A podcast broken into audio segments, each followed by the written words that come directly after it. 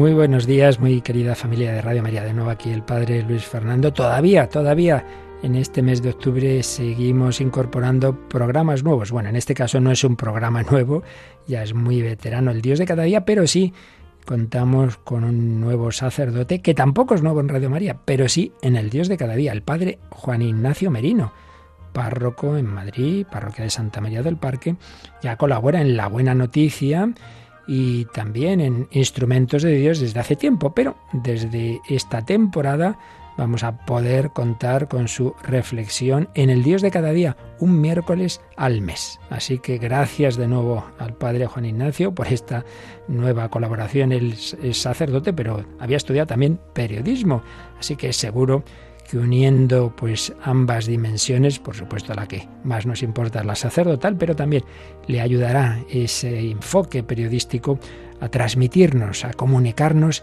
la palabra de Dios aplicada a cada día de nuestra vida. El Dios de cada día. Gracias, Padre Juan Ignacio. Vamos a escuchar esta tu reflexión para este día de hoy.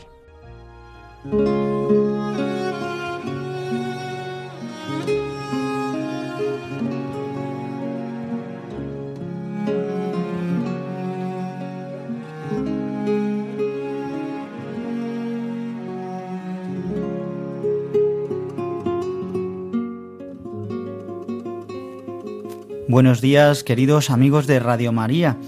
Comenzamos el programa de hoy del Dios de cada día. Os saludo a todos los que nos escucháis y yo me presento, soy el Padre Juan Ignacio Merino, que a partir de este curso, eh, pues el Padre Luis Fernando de Prada, nuestro director de la Radio de la Virgen, me ofreció poder dirigir este programa este miércoles último de mes, hoy día 28 de octubre, y estaremos así cada cuatro semanas. Como sabéis, cada día, en el Dios de cada día, os acompañamos eh, diversos sacerdotes y esta vez pues me ha tocado a mí, es un gozo y también pues una experiencia nueva en la que iremos juntos de la mano para ver y mirar con los ojos de la fe los acontecimientos de cada día. Simplemente por presentarme un poco, soy sacerdote de la Diócesis de Madrid, formado en el Seminario Redentoris Mater de Madrid. Llevo cuatro años ordenado y soy párroco aquí en una parroquia de Madrid, en Santa María del Parque. Así que nada, poquito a poco me iréis conociendo. Os invito a que en esta mañana, en estos 25 minutos que estaremos juntos, pues que podamos entrar un poco en, en materia. Y hoy quería hablaros de la paz del corazón. Me acompaña en esta mañana Gonzalo Grandal, que me ayuda con, con toda la técnica y con la música, al que le agradecemos también, y a los voluntarios de Radio María. Estamos escuchando esta música instrumental de la canción Nada es imposible para ti de hermana Glenda, pues eh, nada es imposible para Dios en esta mañana. Vamos a comenzar este programa sobre la paz del corazón, en el que ciertamente puede ser que perdamos la paz tantas veces, justamente en este momento en el que estamos viviendo estos días, justamente con el decreto del estado de alarma, con los diversos confinamientos en diversas partes de toda España, entre las disputas políticas, con la aprobación de los presupuestos, eh, que si unos expertos dicen una cosa u otra respecto a la pandemia, al coronavirus, esto nos ha producido también miedo e inseguridad, incluso también dentro de la Iglesia, pues también a veces por mensajes eh, de confusión, por eh, falta de formación en la fe o por también este mundo tan convulso en el que estamos viviendo. Y entramos en el miedo, en la inseguridad, en la pérdida de la paz. Por eso yo quería en este programa, pues en medio de esta vorágine, también un poco por la experiencia del día a día en la parroquia de la gente que viene a confesarse, a hablar, padre, es que estoy, pues tengo miedo. No solo a la enfermedad, sino a que no puedo hacer mi vida normal. Es que mira lo que pasa, mira cómo, qué nos va a pasar, mira la situación económica, mira cómo vivimos, mira que... Pues hermanos, yo os invito en esta mañana a que podamos entrar en la paz. Y para ello os quería leer este trocito del Evangelio en el que va a rondar hoy también todo nuestro programa, en las palabras que dice Jesús en el discurso de despedida y que recoge el evangelista Juan, donde dice, Os he hablado de esto ahora que estoy a vuestro lado, pero el Paráclito, el Espíritu Santo que enviará el Padre en mi nombre, será quien os lo enseñe todo y os vaya recordando todo lo que os he dicho. La paz os dejo, mi paz os doy. No os la doy como la da el mundo. Que no se turbe vuestro corazón ni se acobarde. Me habéis oído decir, me voy y vuelvo a vuestro lado. Si me amarais, os alegraríais de que vaya al Padre, porque el Padre es mayor que yo.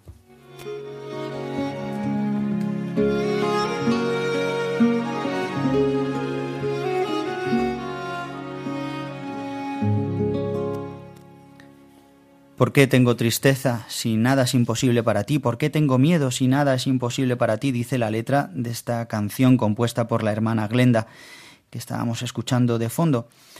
Este Evangelio en el que Jesús transmite a sus discípulos la paz. Mi paz os dejo. La paz os dejo, mi paz os doy, no os la doy como la da el mundo.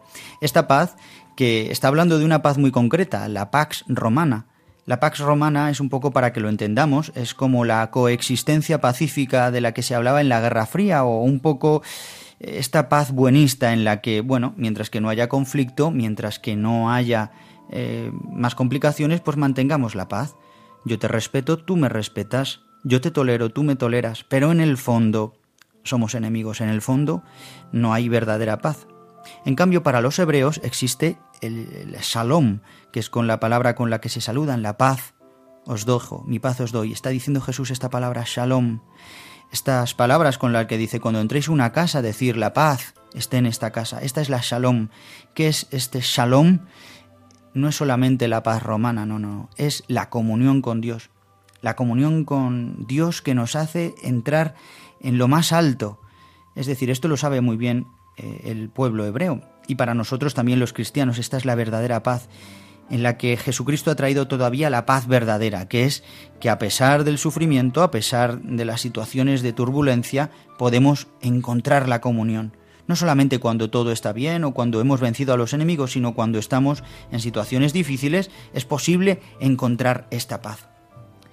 Y para ello, pues yo os quería invitar a leer unos trocitos y algunas frases de los eh, padres del desierto y de los padres de la iglesia y he querido coger este librito o librito o, libro grande y gordo que se llama La terapéutica de las enfermedades espirituales de Jean-Claude Lanchet y en el que habla justamente de la impasibilidad, de la apacella, como sinónimo de la libertad interior, es decir, esta verdadera paz, este reposo en el que dice que es como la calma y el reposo espiritual, y que ciertamente eh, el estado tranquilo del alma reaccional es así como llama Evagrio a la paz, al reposo del alma, del espíritu, y San Máximo el confesor dice que es como un estado de paz, la impasibilidad, y San Nicetas Estézatos como el estado apacible del espíritu. Dice Evagrio Póntico, igual que el enfermo recupera la salud, Así el alma recupera su reposo.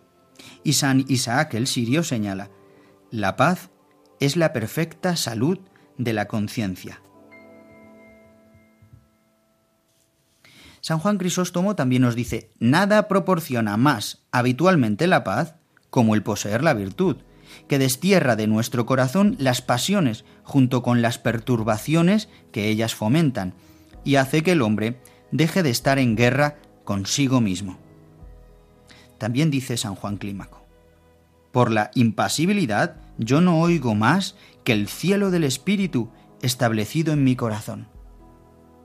Estas palabras de los padres del desierto que conocen profundamente el corazón del hombre, que son verdaderos psicólogos, pero no solo de la mente, sino del espíritu, nos ayudan, nos dan una luz hoy para alcanzar la paz que perdemos pues tantas veces por las malas noticias, por por la situación personal que vivimos, porque quizás todo este momento de tensión, estos momentos también de miedo por la enfermedad, quizás alguno de vosotros nos escuchéis desde el hospital o, o en casa o con mil enfermedades diferentes al coronavirus, pero temerosos.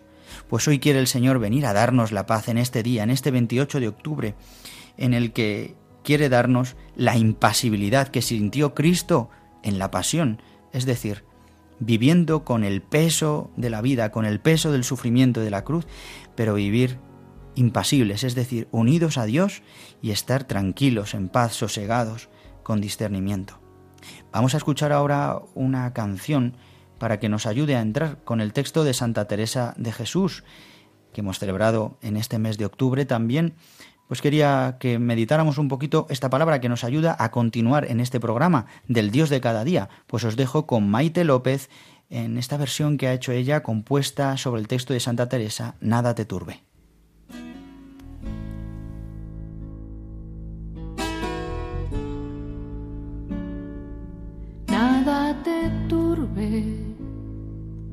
Nada te espante todo se pasa, Dios no se muda. Y la paciencia todo lo alcanza. Quien a Dios tiene, nada le falta, nada te turbe, nada te espante todo se pasa, Dios no se muda. Y la paciencia todo lo alcanza.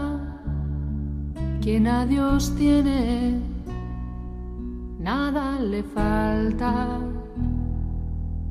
Solo Dios,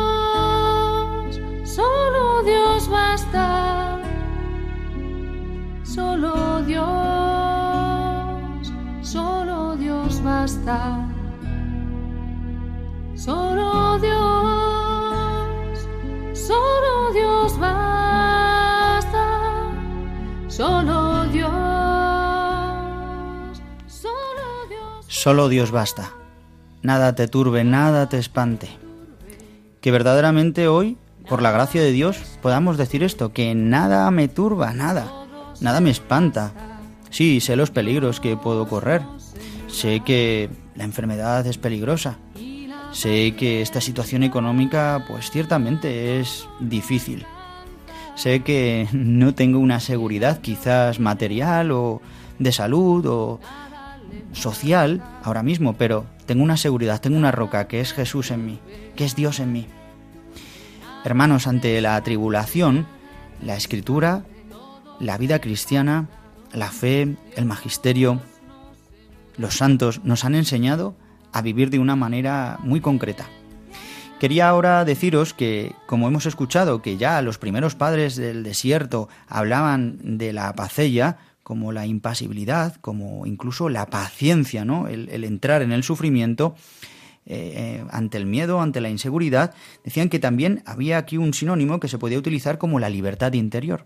Y justamente he querido coger un librito de Jacques Philippe, este sacerdote de la comunidad de las bienaventuranzas, que tiene libros maravillosos, preciosos, como La paz interior, eh, algún otro libro también sobre la oración, bueno, tiene cientos, decenas de ellos.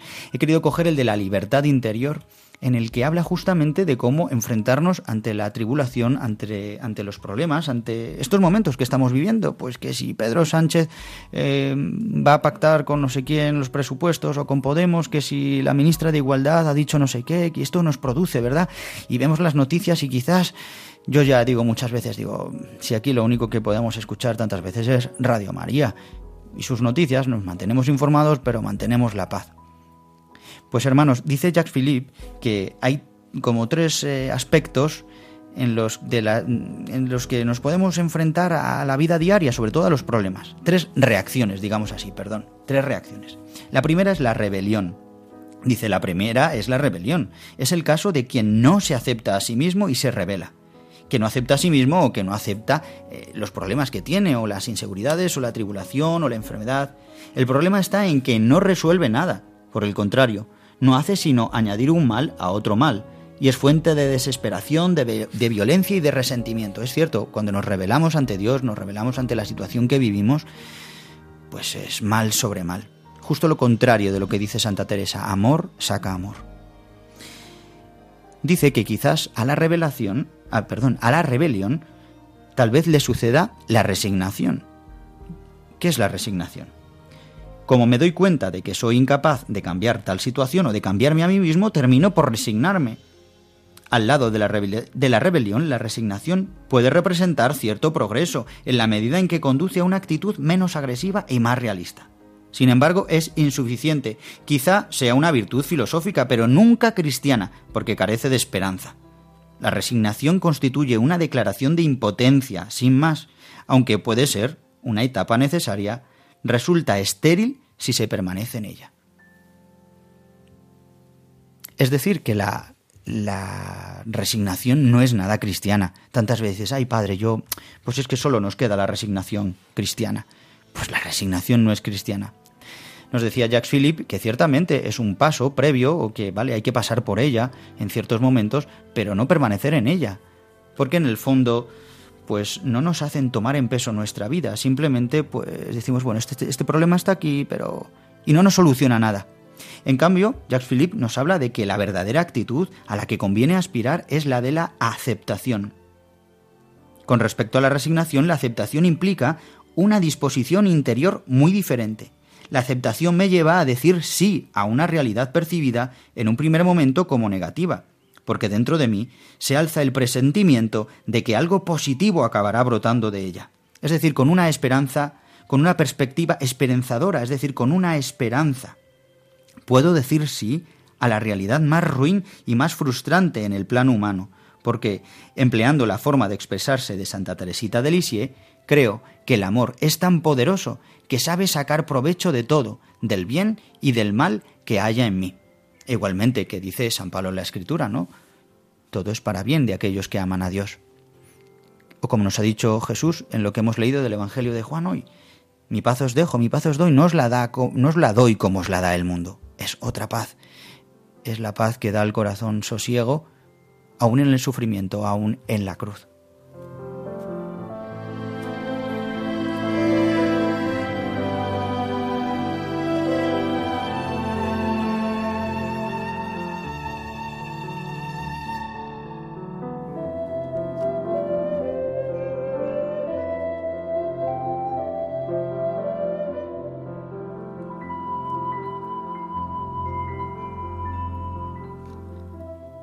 Bien, hemos visto que la paz interior que tantas veces nos hace falta, quizá alguno ahora esté inquieto, ¿verdad?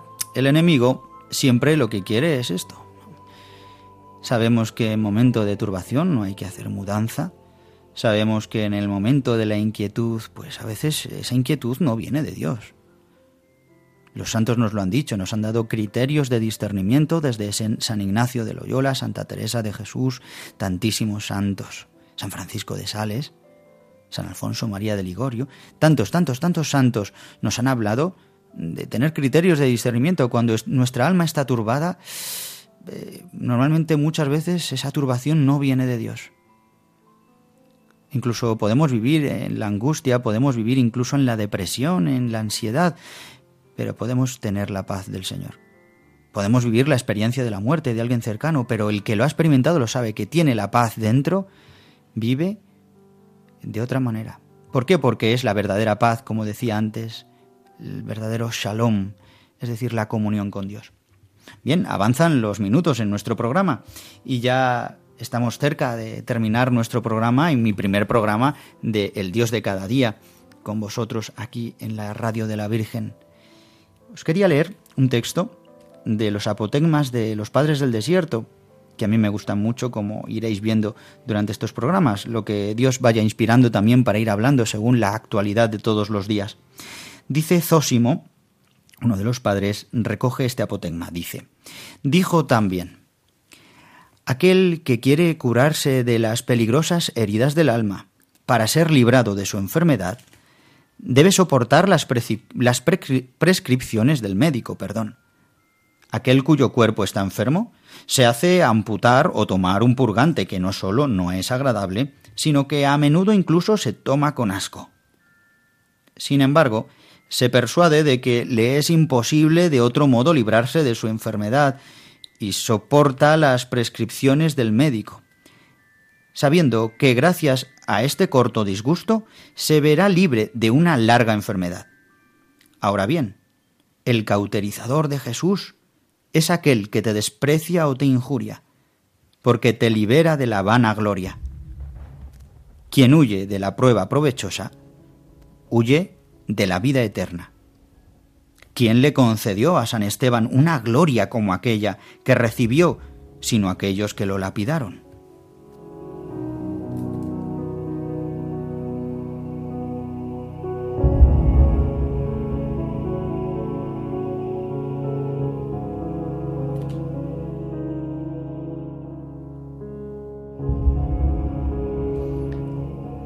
Escuchado cómo nos dice aquí en los apotegmas de los padres del desierto, en concreto Zósimo. Dice que el cauterizador de Jesús es aquel que te desprecia o te injuria, porque te libera de la vanagloria. Quien huye de la prueba provechosa, huye de la vida eterna. Pues no huyamos de la prueba provechosa. Quizás la prueba que nos toca vivir ahora, de situación, de enfermedad, de mala economía, de desastre de país, de dirigentes políticos pues que han perdido totalmente el norte, la moral, que esto no nos quite la paz. Por eso quería terminar este programa con una canción maravillosa que es de las hermanas de Jesu Comunio en su quinto disco que se llama Avancemos, en el que dice unas palabras muy sabias que han dicho tantos santos. Dice, debemos a nuestro amado Jesús no tener miedo nunca jamás. Esto le debemos a Jesús porque Él nos ha dado la paz, porque Él nos ha dado la salvación. No debemos tener miedo. Os dejo que la escuchemos un poquito y ahora nos despedimos. Él me tomó de la mano.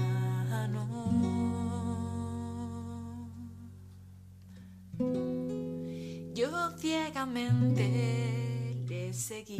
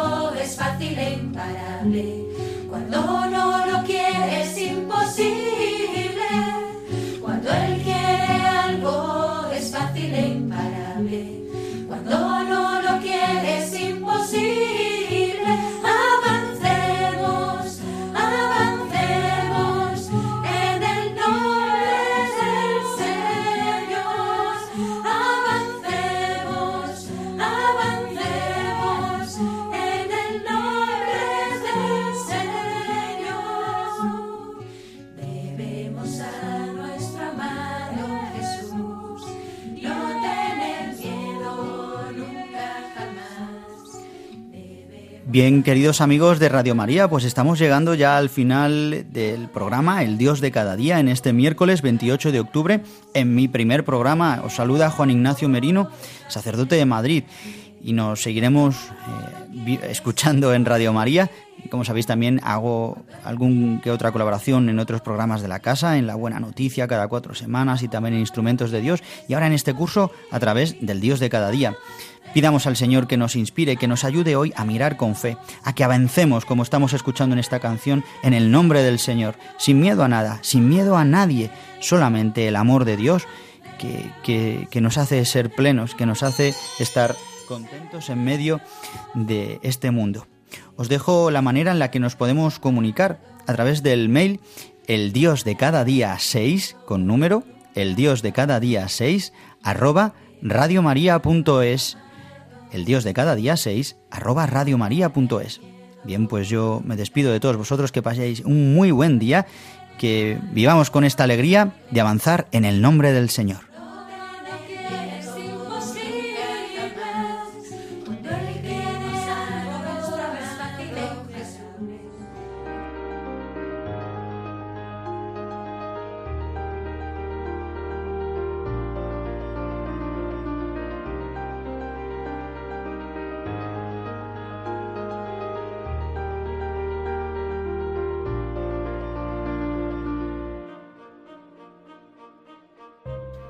Finaliza en Radio María, El Dios de cada día, desde la Archidiócesis de Madrid, con el Padre Juan Ignacio Merino.